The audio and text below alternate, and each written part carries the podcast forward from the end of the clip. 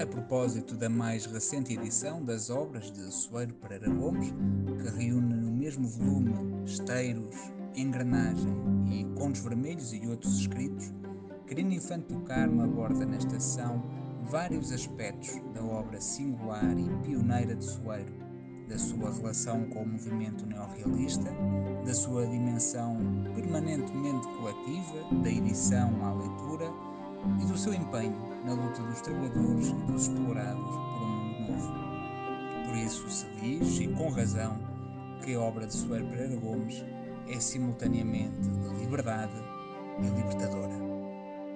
A terminar a sessão, André Levi leu o texto de Soeiro Pereira Gomes, Um Caso Sem Importância, onde se encontram muitos dos elementos caracterizadores do movimento neorrealista, claramente identificados pela agudeza da forma breve do conto.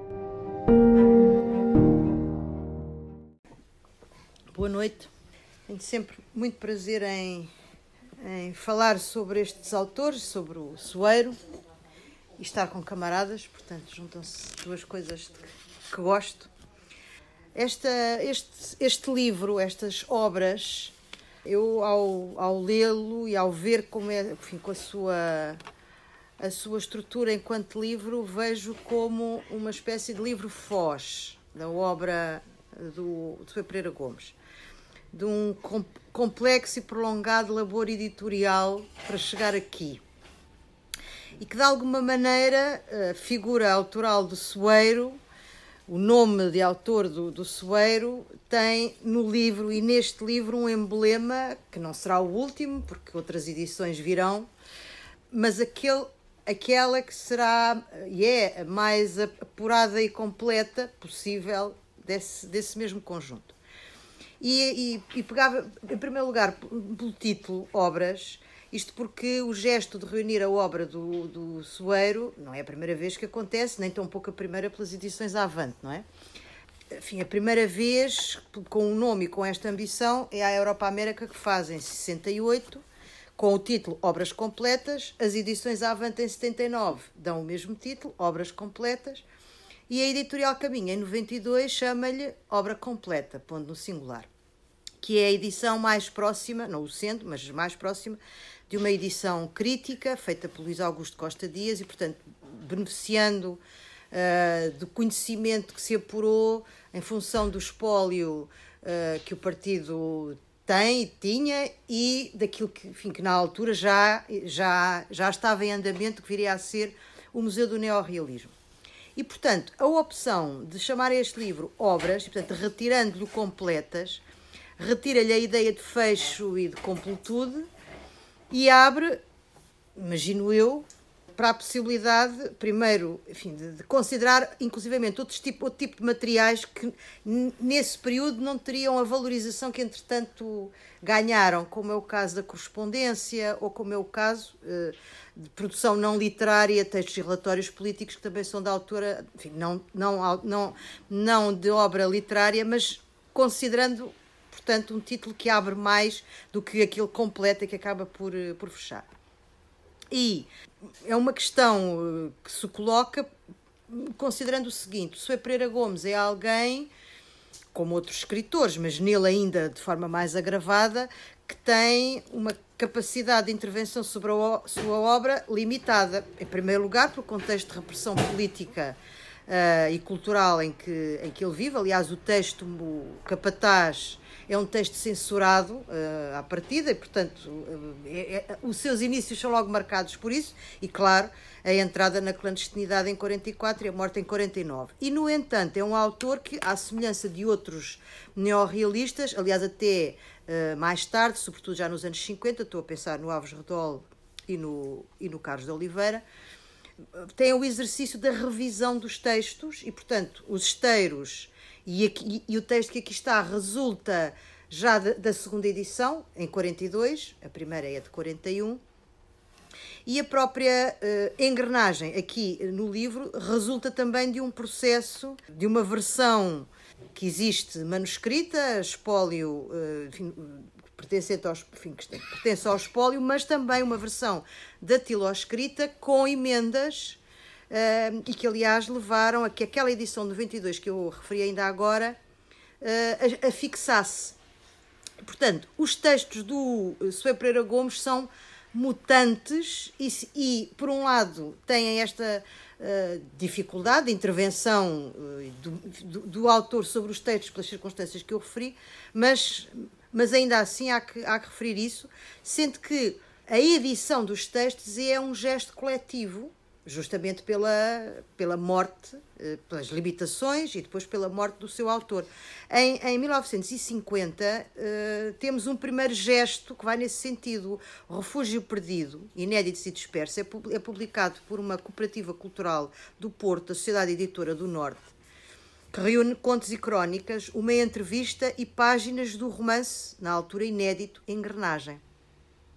Isto, enfim, envolvendo a própria família, e, portanto, em cima da morte de, de Sofia Pereira Gomes, há esta, esta iniciativa, dando, aliás, o título, pegando num conto que, na altura, uh, O Refúgio Perdido, enfim, no próprio prefácio desse, dessa edição se refere. Aliás, ela foi recentemente editada nestas coleções que têm, eh, de livros censurados, uma iniciativa com a qual o, o público se tem envolvido também, enfim, na sua divulgação, e, portanto, há, temos essa edição relativamente próxima Portanto, o título é o título de um conto que à data era, enfim, não estava, não era possível identificar, ele virá a aparecer na edição clandestina dos Contos Vermelhos em 57.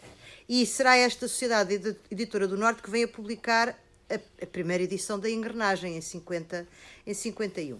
E, portanto, a, a vida editorial da, da obra do, do, do Sr. Pereira Gomes é, é particularmente interessante, interessante, atribulada, determinada pelas circunstâncias pessoais, políticas, históricas, uh, edições clandestinas, mas também, que é o caso dos Esteiros e a Engrenagem, que nos anos 60 são publicados pela Europa América, a Engrenagem na famosa coleção Os Livros das Três Abelhas, que é uma coleção criada pelo Vitor Pala e pelo José Cardoso Pires, que é, é enfim, uma coleção de livros de bolso, nos anos, nos anos, essencial nos anos 50 e 60, e livro este, aliás, a engrenagem, que tem, esteve para integrar a coleção dos novos uh, prosadores, que é a coleção matriz dos neorrealistas, tal como há o novo cancioneiro para a poesia, para a prosa é essa coleção dos anos 40, que depois não se concretizou. E falando desta vida editorial atribulada e interessante, que, que é, eh, é, tanto antes do 25 de Abril e até depois, ou seja, o gesto da obra completa e o gesto da publicação em separado, de que, aliás, as edições Avante são, protagonizam isso até hoje, não é?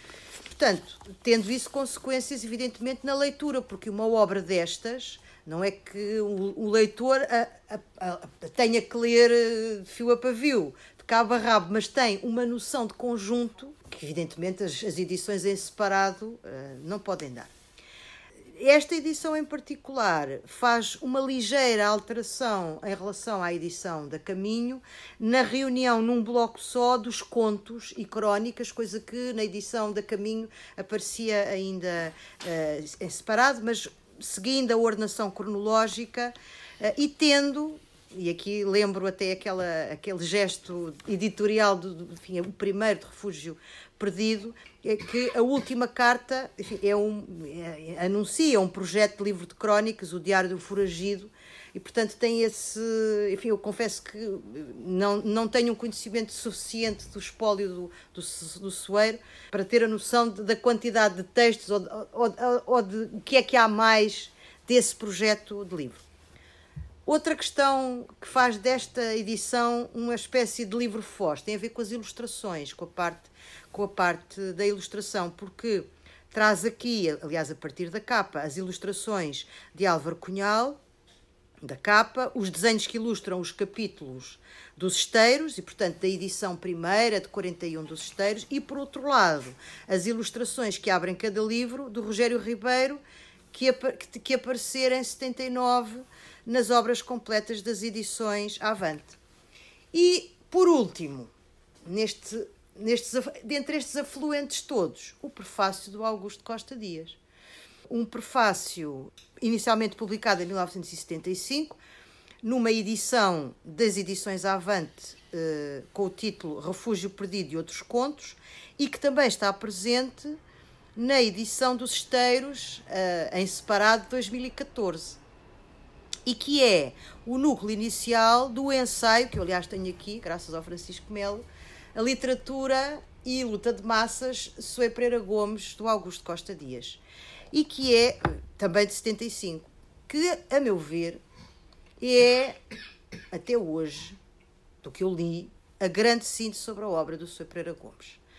Evidentemente que há que considerar outros estudiosos da obra do, do Pereira Gomes, mas como uma visão completa e com uma profundidade e uma, um acerto, acho eu, uma agudeza crítica, eu identifico a diferença de, de, enfim, de, deste, deste prefácio, que tem, e eu eh, não queria entrar em muito pormenor, mas gostava de, sublinhar, porque, porque gostei muito, eu confesso que não conhecia este texto, li-o graças agora a esta edição, conhecia era o resultado maior, que é o ensaio Literatura e Luta de Massas, e que tem, enfim, argumentos muito interessantes para ler a obra, eh, cruzando-as, ou seja, não, não as leem separado, mas fazendo uma leitura transversal da obra do, do Soeiro Pereira Gomes, sublinhando, enfim, digamos que é o argumento primeiro que a, enfim, a, obra literária do Soeiro Pereira Gomes está alicerçada numa concepção marxista-leninista do mundo,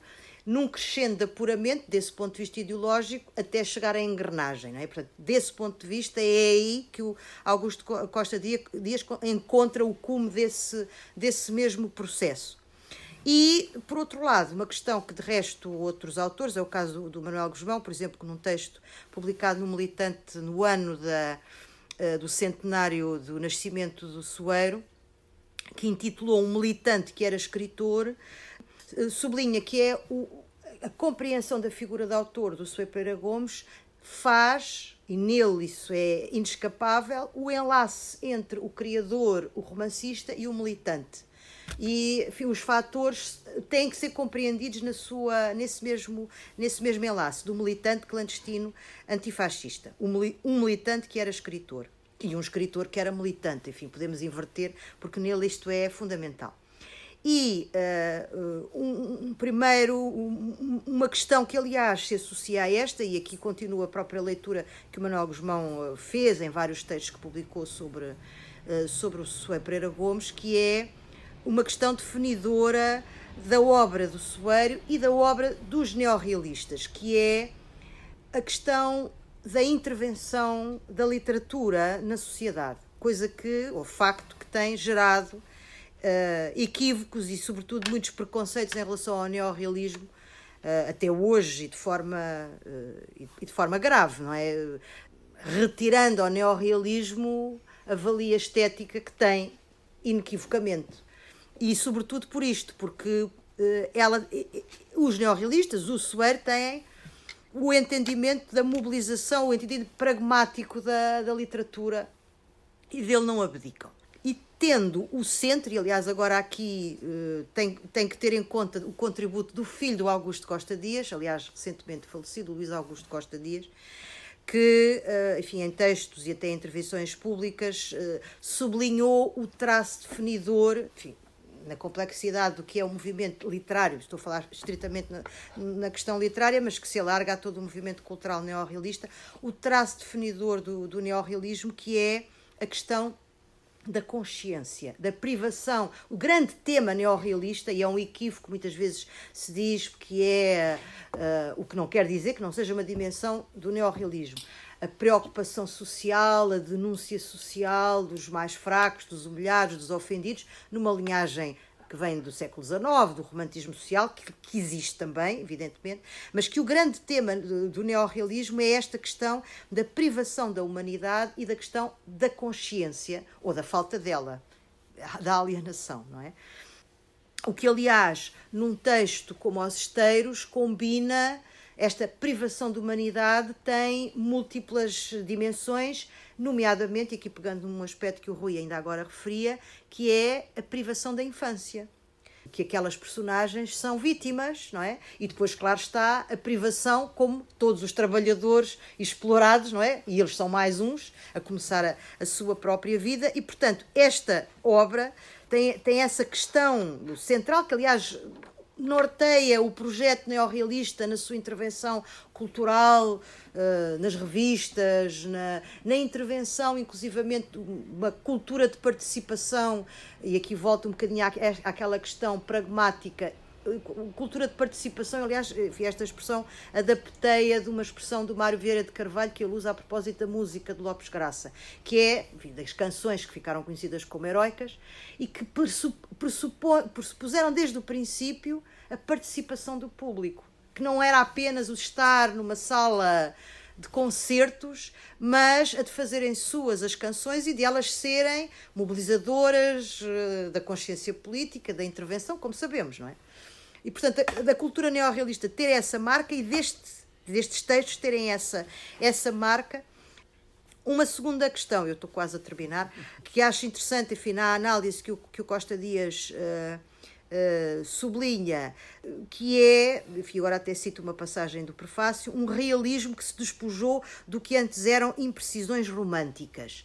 Isto porque identifica um pouco essa marca ainda nos esteiros, mas que a engrenagem, pela sua análise justamente da engrenagem social, que é uma ficção sobre o inferno da proletarização de camadas camponesas, por pequenos proprietários, e, portanto, a análise e a representação da engrenagem capitalista e fascista se apurar num realismo dialético. É esse o termo que o Costa Dias atribui a esta enfim, é este, este estádio uh, a que corresponde a engrenagem.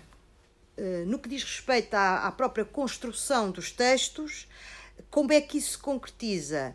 Explorando a paisagem, por exemplo, a paisagem dos esteiros é um exemplo, aquelas minúsculos canais como dedos de mão espalmada abertos na margem do Tejo, é aliás assim que começa o texto. É uma paisagem que não é, e aliás refere isso, não é uma mera paisagem humanizada, que é uma expressão, aliás, ele até diz burguesa, não é só isso, é uma paisagem onde a marca do trabalho ou da falta dele, o desemprego, representa é uma, é, é uma forma de representar as tensões, os conflitos, as lutas, as lutas, a luta de classes, não é?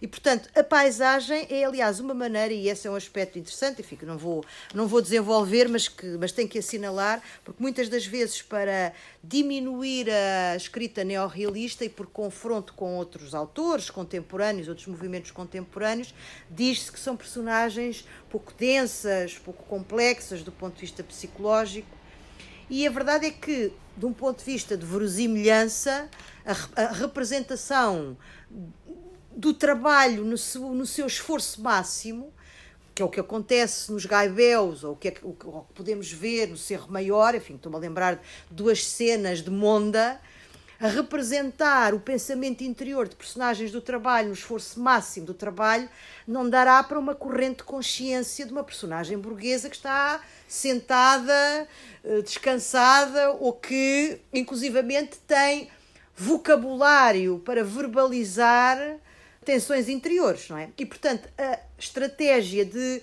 representação exterior é, aliás, não é só o caso português, em realismos sociais contemporâneos, a opção de representar as figuras pelas suas ações e pelas suas falas é a opção para chegar ao mundo do trabalho. Mas o Costa Dias sublinha que esse lado interior da sensibilidade das personagens do trabalho se faz na articulação com a paisagem e que ela, porque ela está profundamente marcada, não apenas humanizada, mas marcada por aquilo que define estas figuras, que é, eh, nomeadamente, a questão, e é essencialmente a questão, a questão do trabalho, e, portanto, a complexidade psicológica e ideológica está, articula estes, estes dois aspectos, o espaço, a paisagem e as personagens. E, nesse sentido, a engrenagem será o cume do estudo da consciência social dentro das contradições determinadas pelo trabalho, pelas relações de produção e uh, luta de classes. E nesse sentido, a obra de Soeiro, aliás, mais ou menos assim que termina o prefácio, tem uma, tem uma dupla potência que é a representação do universo de destruição pelo fascismo, entendendo como um fenómeno intrínseco ao capitalismo, mas também uma obra de liberdade e libertadora. E, portanto, na, naquela questão uh, que passa pela, também pela comunicação. É um aspecto, e aqui recordo outro, outro contributo crítico, deste caso do, do Manuel Guzmão, que é a importância de qualquer um destes textos, de qualquer uma das três grandes zonas deste livro, ter dedicatários. São livros que têm em mira alguém, não é só o Soeiro que faz isto, o, Alves Radol também o faz, mas no caso do Soeiro isto é sistemático. Dedicatários que são os filhos dos homens que nunca foram meninos, no caso dos esteiros, de, outros dedicatários nos contos vermelhos, seus camaradas uh, com pseudónimos, o pseudónimo usado na clandestinidade, com exceção de um que, tendo sido já assassinado, é, é usado o nome civil, não é? Mas que, sendo singulares esses esses dedicatários, eles representam um coletivo de resistência naquele contexto e faz a entrada com os contos vermelhos do PCP na ficção, e portanto, historicamente, o Soeiro tem essa, uh, tem essa marca, ou dá essa marca, e a engrenagem, dedicada aos trabalhadores sem trabalho, rosas, rodas paradas de uma engrenagem caduca. E nesse sentido, a desta escrita ter, ser uma intensa dedicatória de uma vida. E volto aqui ao ponto onde mais ou menos comecei, é que enfim, nós aqui temos o corpo textual do Soe Pereira Gomes, que é todo ele, esse, essa dedicação, a dedicação de uma vida, e portanto, inequivocamente, a construção da figura de autor é indissociável da narrativa biográfica uh, que a acompanha, uh, mas o texto, uh, os textos, todos eles se fazem nessa dedicação aos outros e à vida em qualquer uma das três partes que a compõem. É isto que eu, enfim, sumariamente gostava de vos dizer e fiquei uh, particularmente feliz com este resultado, na esperança ou na expectativa de que outras, outros volumes, enfim, tenho noção que, enfim, que a obra tem o, tem o seu limite, não é? Mas que, nomeadamente, a correspondência, que de resto já tem, enfim, não é terreno virgem, não é? Mas que tenha e que mereça presença editorial a completar e a ligar com, com este belíssimo volume, Obras do Sofia Pereira Gomes.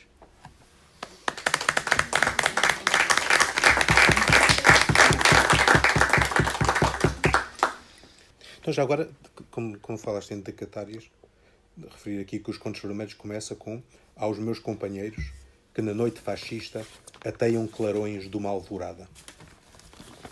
Então, o caso sem importância. Deu a volta à malhada e entrou na barraca.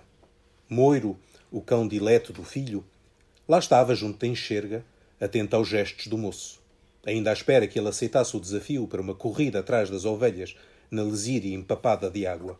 Mas o moço permanecia imóvel. Nem uma festa lhe fazia. Vai para fora, Moiro! enxutou o pastor. E foi preciso tocar-lhe com a biqueira enlameada das botas. Trancada à porta, o pastor inclinou-se sobre o corpo do filho em cujo rosto se cavaram, se cavaram olheiras fundas, escuras como dois chabocos, rosto anguloso e macilento que espelhava toda a miséria de uma geração de cavadores em terra alheia. Tens fome, Toino? Vou-te fazer umas sopas. Queres? Quero água, balbuciou o moço, depois de recusar as sopas, meneando a cabeça. Bebeu sofregamente, mas não abrandou aquele calor estranho que lhe consumia o peito e lhe assomava à fronte em camarinhas de suor. Uma lufada de ar frio apagou a candeia que o pastor acendera. Lá fora, uma neblina viscosa alastrava da serra até ao campo, antecipando a noite. E o vento, à rédea solta, atirava-se contra a barraca, assolava os cães de guarda. Que noite! pressentiu o pastor. Mais umas horas de água, como na véspera, e a cheia, que já a saltar a maracha, alagaria as chiaras do patrão. Isto na primavera, quando tudo, até mesmo a folhinha, indicava bom tempo. Não tardou que a chuva estrepitasse nas tábuas do casinhoto, ameaçando desconjuntá-las. O moço gemeu, sufocado pela tosse. Eu morro, pai. O pastor estremeceu. És tonto. Morres agora. Aconchegou-lhe a manta ao corpo num afago e animou-o. Amanhã verás. Vamos ter sol e o abagão entra por aqui dentro com a manta nova e os remédios que pedia ao guardador. Ficarás bom que é um ar. E para a semana vamos à feira. Desta vez, compre-te a samarra. Já me disse o mesmo no outro ano. E ao filho a replicar, mas desistiu, arquejante. Acerta! E hei de falar ao patrão que talmente a soldada, que bem mereces. Estás um homem. O moço de rebanho cerrou as pálpebras. Deixou-se embalar pelas palavras do pai. E este, mastigando um naco de pão e queijo, estendida a roupa úmida que tornaria a vestir pela manhã, já deitado na tarimba, continua a falar como se lhe contasse uma história de engalhar. Mas um dos cães uivou lá fora e enguiçou a história. De leve, qual sombra furtiva, uma dúvida introduziu-se na barraca. Cresceu, dominou o pastor. E se o abegão não viesse? Se ninguém viesse com os remédios? E se abertas as comportas do céu, a cheia entrasse na vila? Ali não chegaria, mas como acudir ao seu filho? O vento abrandara, mas a chuva continuava, cadenciada, a fustigar a barraca o cão uivava ainda, o maldito. E o filho revolvia-se na enxerga, a sonhar alto. Boca aqui, moiro! Quer essa marra. Apaga o lume que eu morro. Que noite! Quando a luz da aurora trespassou a cortina das nuvens, o pastor levantou-se, foi espreitar a cheia, enquanto o filho dormia mais sossegado. Acontecera o pior. Endómito e turvo, o rio submergira sebes e valados. Tornara-se o, único, o senhor único da Lesíria. Fizera de todos os carris um só carril pelo qual rolavam as águas barrentas, tumultuosas, a gorgolejar nos troncos inseguros dos chopes e salgueiros. Animais mortos, toros e destroços, e borbulhões de espuma que lembravam o suor dos camponeses, o sonho desfeito de colheitas salvadoras. Tudo ia por água abaixo, perdido. Fora-se também a canoa em que o pastor iria tentar a travessia até a vila. E agora? interrogou-se ele, desalentado, fitando o lombo distante da serra. Era daquela banda que lhe poderia vir a salvação. Por ali passava a estrada real para a cidade. Pela estrada sumiam-se as luzes que ele enxergava à noitinha, velozes como estrelas cadentes. E na cidade havia médicos e hospital. Ora, firme ora esquiva, esquiva, uma ideia tomou-lhe o pensamento desde então. Não ia deixar morrer o seu rapaz, por quem a mãe tanto lhe pedira durante o parto final. Que seria de si, viúvo de afetos, sem o filho. Se o apegão não viesse no gasolina até à tarde, iria levá-lo. E, e o rebanho? Que daria ao patrão ao saber que o deixar entregue aos cães, sujeito à cheia? Despediu, não havia dúvida. Mas então o seu filho tinha de finar-se assim, sem tratamento, tolhido de dores, com os beiços rebentados pelo febrão e os olhos mortiços, mortiços. Está visto, irei levá-lo, monologou o pastor. A caminhoneta da carreira passa por volta das oito horas. O condutor toma-me conta dele. Toino, anda cá, anda acima, op, não esmoreças. O moço deixou-se vestir como um espanta-pardais. O pai embrulhou-o na manta. Tomou-o num braço. Mal lhe sentiu o peso. Fora da barraca, Moiro e o companheiro vieram saltar-lhe às pernas, prontos para o passeio. Quietos, vá! Tomem conta das ovelhas! O pastor atirou-lhes uma côdea. Mas foi preciso escorraçar o moiro que teimava em segui-los. E a viagem começou ao entardecer, através da Lesíria desolada, sem caminhos batidos e sob um céu de nuvens que ameaçava chuva. Não se descortinava um vulto de campino, nem um milhafre sequer a pôr sinal de vida na amplidão do horizonte. Aqui e além brilhava a água parada de uma poça aberta. Dos salgueiros dormentes, desgrenhados pelo vento, caíam pingos de chuva que arrepiavam a pele do caminhante. Ao longe, na serra lisa e pardacenta como dorso de monstro fossilizado, as sombras já andavam a tecer o manto álgido da noite. O pastor calculou as horas. Tinha que se apressar. Mas a terra grudava-se-lhe às botas e cada passada era um esforço de equilíbrio, um empuxão. Não reparou numa poça entre a morraça e caiu. Assustaste, Tonho? E o filho respondeu-lhe com um gemido. Em frente surgiu-lhe uma vedação. Passou o filho por entre os arames farpados, pousou na erva e deslizou depois, sem evitar que as farpas lhe rasgassem a samarra. Praquejou e seguiu, enlameado, suarento, a desejar ao menos um cigarro. De súbito, começou a chover. Uma rabanada de vento arrebatou-lhe o chapéu, fê-lo voltar atrás. Ainda mais esta, lamentou-se. O filho desatou a gemer debilmente e ele abriu o guarda-chuva que suspendera na gola da samarra. Dobrado sobre o ombro do pai, balanceando a cabeça, o moço calou-se. Ao longe, os faróis de um carro riscaram de luz o lusco-fusco.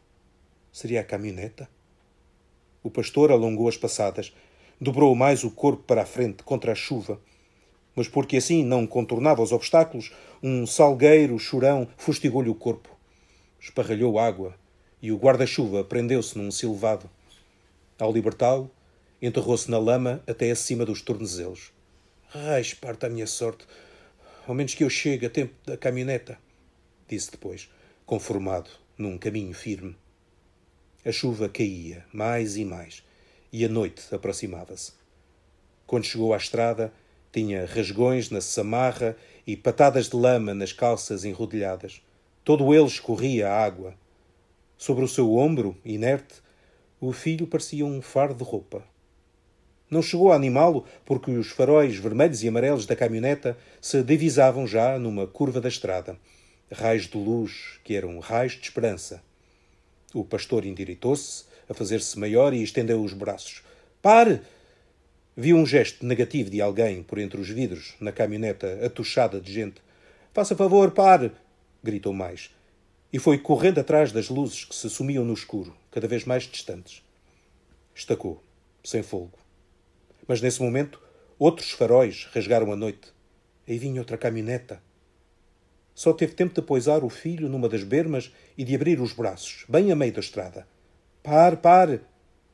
Dentro do carro houve uma hesitação, logo seguida de maior pressão no acelerador. À luz dos faróis, a sombra humana projetada nas ramarias da estrada, agigantava-se. Repetiu-se o som estridente do claxon. O automóvel guinou para o lado esquerdo ao chocar no corpo do pastor. Ainda roçou nas ervas da berma em que o moço jazia, mas depressa retomou a marcha normal. O sujeito que guiava perguntou à senhora, a seu lado: O menino viu? Não. Escondi-lhe a carinha no meu peito. Tive tanto medo do homem. Está bem. Não vimos nada, percebeste? Atalhou o sujeito.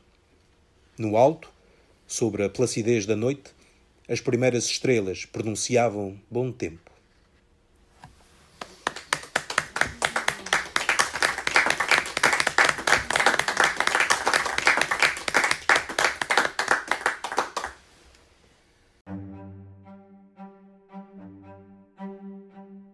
Descobre mais em editorial-avante.pcp.pt.